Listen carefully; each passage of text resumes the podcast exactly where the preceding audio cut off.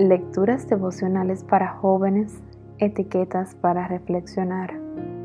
Cortesía del Departamento de Comunicaciones de la Iglesia Adventista del Séptimo Día, Gascue, en Santo Domingo, capital de la República Dominicana. En la voz de Maciel Jiménez. Hoy, 8 de abril de 2021, las matemáticas del cielo. En Romanos capítulo 13, versículo 10, leemos, El amor no hace mal al prójimo, así que el cumplimiento de la ley es el amor. ¿Te gustan las matemáticas? Para muchos es una de las materias más difíciles.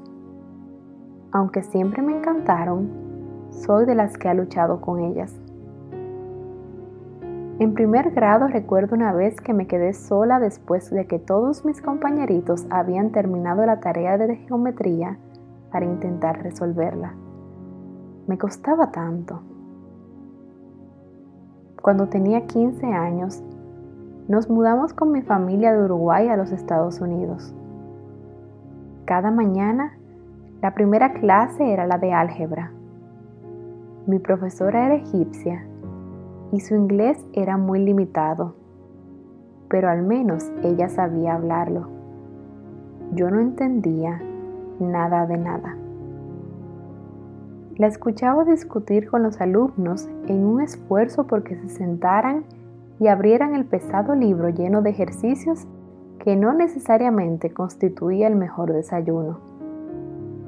El aula era pequeña, éramos muchos, y todo era un revoltijo de pupitres, libros, televisores, computadoras y mochilas desordenadas en el suelo. Veía a esta mujer y sentía compasión por ella. Aquel año, las cosas cambiaron en mi experiencia con las matemáticas. Creo que mi profesora se dio cuenta que era la única alumna que, a las 7 de la mañana, demostraba un interés o respeto por su materia. Y es que era el único lugar donde podía resolver algunas cosas y comunicarme con papel. No hacía falta saber inglés para entender números y gráficos. Mediante señas, le pedía que se acercara y me ayudara con las ecuaciones. Ella con paciencia me explicaba los ejercicios en medio del bullicio. Ese trimestre, álgebra fue la única materia que aprobé. La profe Ronda también era inmigrante y de ella también se burlaban por su acento. A veces, cuando uno ha sufrido en silencio, puede identificar el dolor silencioso de otros. Y creo que esa vez pasó eso. Un día, Después de explicarme en garabatos y señas un tema complicado, le di a entender que había comprendido y sonreímos satisfechas las dos en ese idioma universal. Creíamos la una en la otra, nos prestábamos atención y eso alcanzaba para no perdernos en ese ambiente hostil.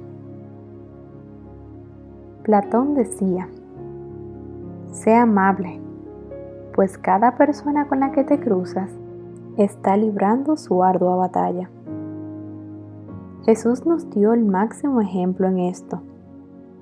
Y hoy podemos mostrar en quién creemos ejerciendo la bondad que Él pone en nosotros, cumpliendo así su ley.